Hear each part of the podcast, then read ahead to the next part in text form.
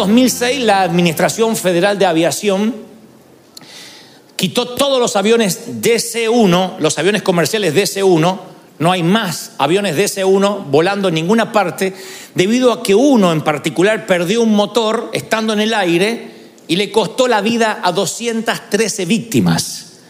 Entonces los peritos llegaron a la conclusión de que esto se debió a solo una cosa, falta de mantenimiento. Cuando empiecen a investigar por qué en el país del control de calidad por excelencia, en los Estados Unidos de América, había aviones que volaban sin, con falta de mantenimiento, llegan a la conclusión de que no lo mantenían porque consideraban o daban por hecho que los aviones eran demasiado modernos. Y que como eran tan modernos y de ultimísima generación, no necesitaban mantenimiento. No necesitaban mecánicos, ingenieros que examinen el motor, las ruedas, todo lo que hace falta para que un avión pueda volar con seguridad. Si esto pasa en líneas aéreas, imagínense cuando se trata de nuestras vidas. Cuando empezamos a volar, a volar, a volar, se suman nuestras horas de vuelo viviendo y no tenemos mantenimiento. Sí venimos a la iglesia, pero no permitimos que Dios nos examine. Buscamos una palabra que nos ayude, como Dios nos habló el domingo pasado, una tabla que nos mantenga a flote y luego acampamos en la tabla. O acampamos en el bote salvavidas, en lugar de decir, no, yo quiero hacer un mantenimiento. De otro modo me voy a deshidratar espiritualmente. La de- deshidratación espiritual ocasiona raquitismo, anemia espiritual. Cuando uno se siente con sed de Dios, posiblemente ya es demasiado tarde, dejó de beber. Mi pregunta es, ¿cuánto haces? ¿Cuánto hace que la Biblia no está en tu mesa de luz? ¿Mm? ¿Cuánto hace que la palabra no te examina a ti? Porque una cosa es que digas, sí, yo leo la Biblia, pero ¿cuánto hace que no haces como David? Que, que tomas la Biblia y dices, bueno, voy a leer a ver qué me dice esta palabra a mí. Y lo lees una y otra vez hasta que te dices, wow, ahora me doy cuenta, esto es lo que tengo que cambiar. La Biblia es como un espejo y nos muestra si hay algo que tenemos que cambiar, si tenemos que redireccionar el destino. Pero en ocasiones la vida nos hace volar tan rápido que nos vamos preocupando, llenándonos de cosas, pensando en las cosas del futuro y nos olvidamos de tener una dieta balanceada de manera espiritual. Muchos de nosotros a veces escuchamos música romántica, lo que sea que nos guste. Mi pregunta es, ¿cuánto hace que no te pones a escuchar un tema de adoración que te llene, que te den ganas de llorar? Tal vez lo hagas y lo celebro. Pero tal vez haya otros que digan, no, yo hace tiempo, la verdad es que yo me subo al auto y ya está la radio prendida y me engancho con las noticias. Y voy escuchando todo el día noticias y lo que pasa allá y lo que pasa acá y no tengo tiempo de conectarme con Dios. Y la desconexión con Dios también es el asesino mortal de la espiritualidad. Porque hay momentos que te sientes tan desconectado de Dios que dices, es cierto, yo no estoy haciendo un mantenimiento. Y puede costarme más que las 213 víctimas de estos aviones. Puede co- costarme el futuro, el futuro de mis generaciones, las que dependen de mí, de mis hijos, de mis nietos. Pero el enemigo sabe esto y creo que nos va cargando de, de preocupaciones. Hay gente que se preocupa todo el día, que no puede vivir como reza el título de este mensaje, un día a la vez. Basta el día con su afán. Lo único que tienes es el día de hoy, tú no tienes el mañana. Tú no puedes celebrar los logros del mañana ni llorar los fracasos del mañana. No puedes vivir llorando los fracasos del pasado ni celebrando los logros del pasado. Lo único que tiene tu jurisdicción es el hoy. Basta el día con su afán. Sin embargo, nosotros nos preocupamos pensando a futuro. Hay de las personas que se viven preocupando y primero se preocupan por los suyos y después se preocupan, dicen, necesito más preocupaciones, ¿dónde puedo buscar? Ah, en el vecino. Y después en los familiares. Y después por Facebook me enteré lo que está haciendo mi cuñada allá tras la frontera y nos preocupamos por él. Y está bien preocuparte si es que eso no se transforma en algo cíclico o en algo crónico el tema es que hay preocupaciones que no son tu responsabilidad. Y no pases por alto esta frase. No todo lo que te preocupa es tu responsabilidad. Tu responsabilidad es aquello que podrías cambiar. Que haciendo una serie de pequeños cambios o grandes cambios podrías revertir. Pero la preocupación de lo que hace tu compadre en Sinaloa, ¿en qué te cambia? No, que me parece que se metió con los narcos. Y bueno, no es para celebrar. Pero eh, no es tu responsabilidad. Y el mismo proverbista Salomón dice en Proverbios 26, 17, meterse en problemas ajenos es como agarrar un perro por las orejas. ¿Agarraron un día un perro por las orejas? Esto es como meterse, Proverbios 26, 17, con problemas ajenos.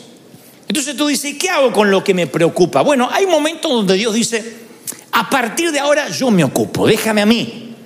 No te preocupes, tú tienes que tener las preocupaciones del día en todo caso. Las que competen a las 24 horas o a las horas que estás despierto. Lee o escucha lo que dice Filipenses capítulo 4, versículo 4, como si lo escucharas o lo leyeras por primera vez, por favor. Alégrense Alégrate siempre en el Señor. Insisto, alégrate siempre. ¿Cuántas veces? Siempre. No a veces si te dan gana cuando no estás treñido de vientre, no. Siempre. Que tu amabilidad sea evidente ante todos. Dios te exige que te sonrías y que ante todos tu amabilidad sea tu carta de presentación. Es una orden al centro de las emociones. No dice, bueno, si te nace, si te fue bien, si te fue bien el día, si la suegra se murió. No, dice, alégrate, es una orden. Alégrate siempre en el Señor. No te inquietes por nada. Esto va para los que tienen hormigas en el cuerpo. No Tranquilo. No te inquietes por nada. Yo podía vivir con ese episodio. No te inquietes. ¿Qué es la inquietud? La inquietud es, estoy preocupado y hasta ni sé por qué, pero tengo un presentimiento de que me voy a preocupar. Eso es. No te inquietes. Presenta en toda ocasión lo que te inquieta a Dios con oración, con ruego y luego dale gracias. O sea que por anticipado te está diciendo en la carta a Filipenses que cuando le pidas algo a Dios ya le des gracias porque lo va a cumplir. Dale gracias. Y la paz de Dios, miren con qué promesa cierra. Y la paz de Dios que sobrepasa todo entendimiento. O sea, no es la paz que uno cree o concibe humanamente. La paz de decir quiero estar rodeado de pajaritos, quiero estar en el campo. No, la paz que sobrepasa todo entendimiento es la paz que uno puede tener hasta durante una tormenta, un ciclón, cuidará tu corazón y tus pensamientos en Cristo Jesús. Magnífica, magnífica exponencia. Tú puedes ir a un millón de terapeutas y no conseguir mejor consejo que este. No te inquietes por nada.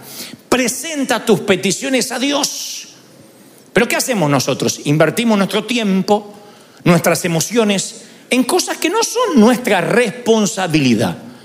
Entonces hoy, esta mañana, vamos a hacer un chequeo espiritual, una suerte de diagnóstico, pero de mantenimiento. O sea, imagínatelo de esta manera.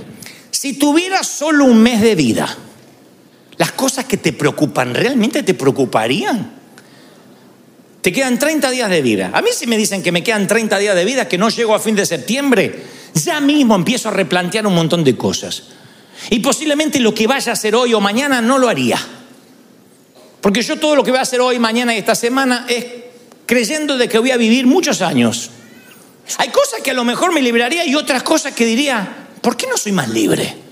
¿Por qué no soy más cauto? ¿Por qué en esto fui demasiado cauto? No sé. Estoy seguro que el organigrama de mi vida tomaría otra manera y la tuya también. Tu vida cambiaría diametralmente a como la estás viviendo si supieras que tuvieras 30 días de vida. Especialmente hoy no estarías preocupado por lo que tu cuñado hace en Culiacán. ¿Se dan cuenta cómo cambian las prioridades?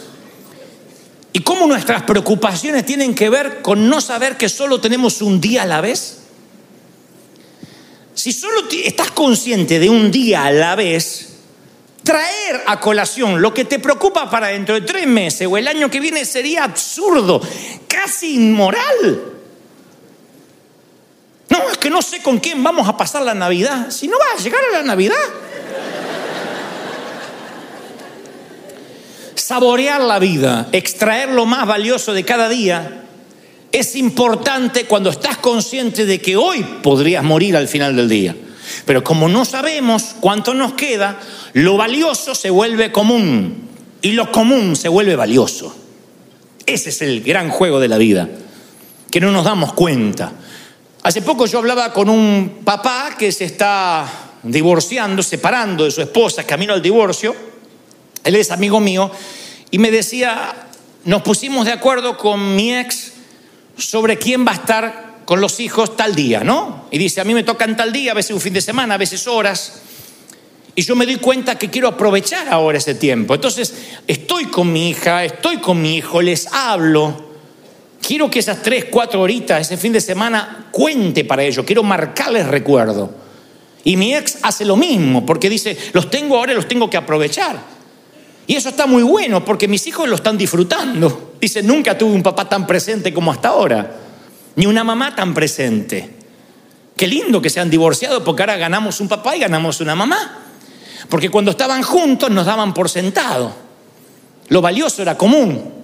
Y dice él, yo podía ver a mi hija que estaba con el iPad todo el día y decía, bueno, está ahí. Y yo daba por sentado que estábamos en la misma casa. Y sí, estoy pasando tiempo con ella, pero no había energía, no había calidad. Entonces se me cambiaron los valores. Empecé a darme cuenta que cuando pude haber perdido toda mi familia, ahora tengo que asignarle calidad de tiempo que antes no le asignaba. Entonces uno empieza a darle valor a las preocupaciones que tienen que estar por fuera de nuestro radar. ¿Cuántas veces Dios nos habla lo mismo? Que hay cosas que tienen que volar por fuera de tu radar, que no son tu responsabilidad. Cuando uno comprende eso, le da el valor, cuantifica las cosas como realmente deben ser cuantificadas. Pero claro, las elecciones, cuando uno tiene que elegir, se vuelve mucho más difícil cuando son parecidos. La gente cambia cuando está en plena crisis, en situaciones límite. Entonces la pregunta que tengo es, ¿de verdad te importa que tu vida espiritual esté bien mantenida y tu agua sea potable? Alguien tiene que decirme amén si lo creen de verdad. Entonces vas a tener que aprender como yo a vivir un día a la vez, a no preocuparte por boberías, por tonteras, por cosas que alteran tu ritmo de vida, vas a tener que decir, bueno, ok, tengo un día a la vez. Y aquí, como estamos haciendo un diagnóstico masivo, ya te pregunté, ¿qué te preocuparía si tuvieras 30 días de vida? Ahora lo que viene es otra pregunta. ¿Cuándo empieza tu día para ti? Piensa. ¿Cuándo comienza tu día? Si esperas que el día empieza a la mañana, lo más probable es que te acuestes preocupado y te levantes preocupado. Entonces dormiste pero no descansaste. Y Dios dice que el día para Él empieza por la noche. Literalmente lo dice en Génesis una y otra vez. Y vino la noche y llegó la mañana y fue el primer día. Entonces Dios dice, tú puedes, en lugar de empezar a la mañana preocupado, irte a la noche y saber que ahí empieza tu día. No es necesario que esté dentro de las cápsulas de horario occidental. Uy, es que todavía no son las 12 de la noche, las 0 horas. No importa. Te va a acostar a las 10, a las 11, a las 9. Tú dices, Señor, en paz me acostaré y asimismo dormiré, porque solo tú me haces estar confiado. Y vas a la noche y dices, Señor, hoy empieza mi día. ¿Cómo empieza mi día? Confiando en ti, descansando. La Biblia está lleno de episodios que mientras que Israel dormía, Dios libraba las batallas por ellos y los vencía e iba contra el enemigo. Entonces yo aprendí a ir y decir, Señor, entrego mi día en tus manos. La noche anterior, porque ahí empieza el día para Dios. Dios no dice, no puedo hacer nada hasta que tú te despiertes. Uy, yo también aprovecho y duermo porque me tienes cansado. Dios sigue trabajando. Las cápsulas de tiempo están hechas para el ser humano, para nosotros. Entonces, cuando tú empiezas como bíblicamente hay que empezar de noche, comienzas la carrera más temprano que el resto. ¿Por qué Dios lo hizo así? Porque Él sabe que su creación necesita nuevos comienzos. Cuando nos creó, Él sabe que nosotros necesitamos dividir el día en 24 horas, en segmentos de tiempo, en pequeñas cápsulas, en nuevas oportunidades, en nuevos comienzos. Lamentaciones 3:22 dice, el gran amor del Señor nunca se acaba, su compasión nunca se agota y cada mañana, ¿cada cuánto? Cada mañana se renuevan sus bondades y su fidelidad. O sea que cada mañana dice, vuelve a empezar. A la noche, game over. A la mañana vuelve a empezar. Todas las mañanas es una nueva oportunidad. No, pero ayer, Señor, ayer fue ayer. Prueba otra vez. Esta es la razón que Dios nos da el tiempo en incrementos de 24 horas. Que Dios dice, tu día tiene que comenzar con el descanso. Te da nuevos comienzos. Por la noche hay llanto, por la mañana habrá alegría. Ralph Emerson dijo, cada día acábalo y dalo por terminado. Mi viejo, has hecho lo que podías. Seguramente habrá habido errores y absurdos. Todos hacemos eso en un día común. Olvídalos lo antes posible. Mañana será un nuevo día.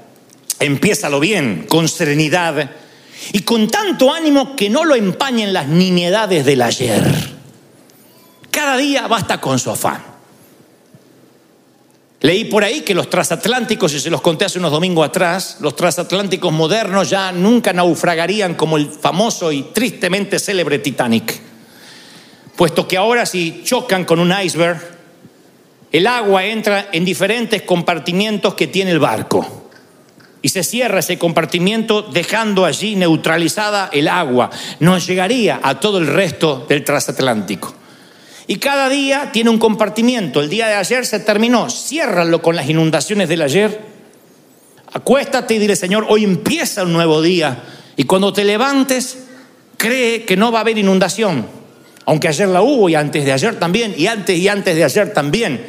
Pero hoy puede ser una diferencia. A veces en una noche el ángel de Jehová trajo victoria a todo Israel. Mientras tú duermes, Dios pelea por ti, por tu promoción, por tus papeles por tu pareja, por tus hijos, por tu economía. Tienes que creerlo, ¿no? ¿Sí o no?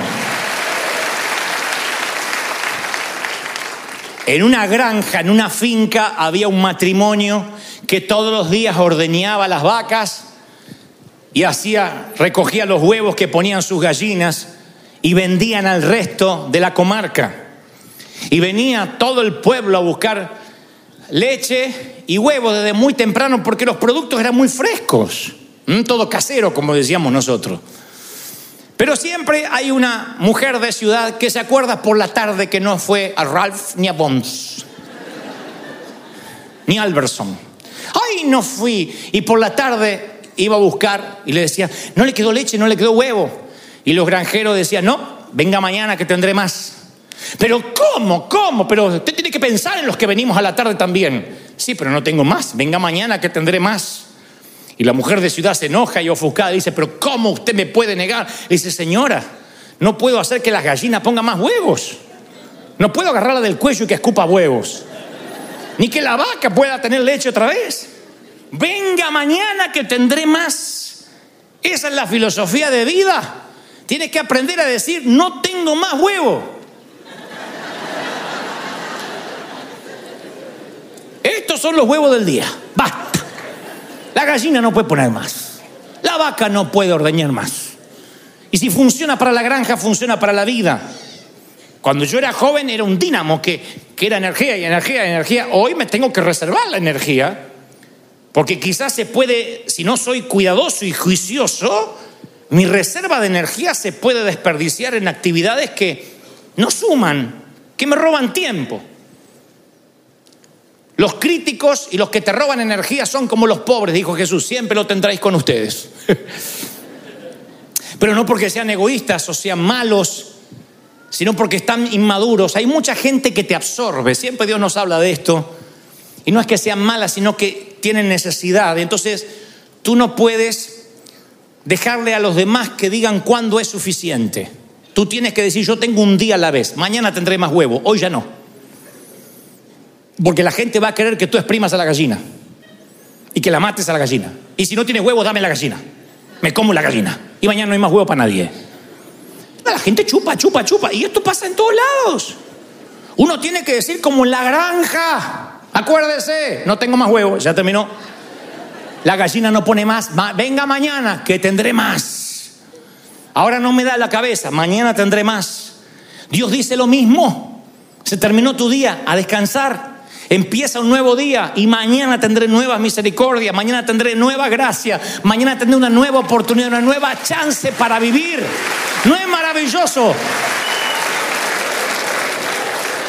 Dice Levítico 23, 31, sería, será día de completo reposo para ti y humillaréis tu alma. Yo decía, ¿por qué Dios pega el reposo con la humillación del alma? ¿No será que Dios te está diciendo, no eres imprescindible, puedes reposar y yo puedo mantener el cosmos en su lugar sin tu ayuda? Los planetas pueden seguir en su curso, los mares en sus causas, las montañas niveladas, aunque tú duermas. Pero uno siente ese complejo mesiánico de ser imprescindible. En algún punto nos sentimos el papá imprescindible, el hijo imprescindible. Si yo no me ocupo de mi mamá y mi papá, con mis hermanos, ¿qué, ¿a dónde estaría mi papá? Menos mal que yo estoy en esta familia. Y un día te vas a ir y va a quedar el condenado de tu hermano a cargo de papá. Va a pasar. Pero uno se siente imprescindible en la iglesia, en la música, en lo que hace. Yo digo siempre, yo escribí un papel que tengo guardado en un libro secreto que prometí leer dentro de unos años, no le voy a decir cuánto, pero que escribí hace 11 eh, años atrás. Dante, si estás leyendo esto, es porque llegaste a determinada edad y todavía no te quieres retirar. Quiero decirte que esta iglesia nació sin ti y seguirá creciendo y viviendo sin ti. Ya es hora de dejarle la posta a alguien más. Nunca habrá uno igual a ti, pero habrán mejores. Y tienes que creer de que Dios va por encima de las personas y los tiempos. Así que si lees este papel es porque como todos los líderes que has visto cuando eras jovencito, caíste en el mismo error. Flaco, hazte un costado. No permitas que venga un carro de fuego y te lleve por las malas. Accede a pasar el manto. Deja de mezquinarlo. Te vas a ir. Nada es tuyo. Nada te pertenece. Tú solo administrabas un día a la vez. Y has tenido la fortuna de enlazar un día común con otro día común y has hecho un collar de una buena vida. Pero eso es todo lo que tienes, una vida vida, una buena vida, como todo el resto. Así que ha llegado el tiempo de partir. Y lo tengo que leer eso en unos años para obligarme a mí mismo. Lo hice cuando tenía la mente clara y era más joven. Porque cuando uno más va envejeciendo, más imprescindible se cree que es. Porque uno ya empieza a no entender la música de los jóvenes. No, no, no, no, esa música no mueve a Dios. Eh, tengo que salir yo. No, no, no, no, no, esa prédica no es la manera. No, yo lo hubiese hecho de esta manera. Y uno se va poniendo más irascible, más intransigente. Y uno se empieza a adueñar de la vida, como siempre. Aferrarse a las cosas. Cuando somos jóvenes viajamos livianos, pero un día sin querer las maletas se van llenando de por si acaso. Los por si acaso llenan más que los calzones. Por si acaso, por si acaso, por si acaso, por si acaso. Vas a Florida y te llevas eh, ropa para esquiar. Por si acaso nieva por primera vez. Los por si acaso te cargan. Me preocupo por si acaso. Llevo esto por si acaso. Y la vida es viajar con un carrión o con un bolsito de mano, rápido, que no tengas problemas, que te pierdan las maletas, las aerolíneas. Un día a la vez. Es todo lo que tienes. No te preocupes, no te afanes. Si te afanas, la cabecera de tu río se va a contaminar. Y en lugar de un perro muerto, hablar una relación muerta, un problema futuro, algo que no pudiste resolver, algo a cuenta de resolver, que va a contaminar tu potabilidad, te va a deshidratar. Y entonces necesitas más que nunca viajar liviano. Podrías morirte en 30 días. Así que si pudieras volver a vivir otra vez, ¿qué harías? Hazte estas preguntas tan periódicamente lo necesites, hasta tanto entiendas de qué se trata la vida. La vida se trata de los afectos, la vida se trata de lo que sientes, la vida se trata de lo que dices en el día. No puedes poner pausa a tus hijos, como digo siempre, y esperar darles el amor que tenías que darles hoy en 20 años. Es hoy. Y es todo lo que tienes. Alégrate de tu Creador en los días de tu juventud, antes que vengan los días en que digas, no tengo en ellos contentamiento. ¿Por qué no tendrías contentamiento en tus días? Porque en lugar de disfrutar los días que tenías, querías disfrutar los que no llegaron o los que habían pasado y el pasado murió mientras dormías y el, y el futuro no te pertenece. Tu jurisdicción es esta, hoy, con nueva gracia, con nueva misericordia, con un nuevo intento, una nueva vida que te da el juego, aun cuando viste Game Over hace unos momentos. Y ahora tienes una nueva vida, una nueva oportunidad de vivir un día a estrenar. El gran juego de la vida es la energía que inviertes en el tiempo y saber que el tiempo no es acumulativo. Lo que no gastas hoy no te lo llevas a mañana. No puedes juntarlo, no puedes decir, uy, junté 25 años de tiempo. No. Lo que se perdió, se perdió. Lo que no usaste, no usaste. Lo que dilapidaste, lo dilapidaste. Solo tienes una cierta cantidad de tiempo que debes saber administrar. Ese es el gran secreto. Y cuando aprendes a vivir un día a la vez, eres sabio. Amas, disfruta amar hoy. ¿Te duele? Que te duela hoy, no te duela mañana. ¿Estás triste? Bueno, tómate un día de tristeza. Todos nos lo merecemos. Pero no pongas cara de la llorona todos los días.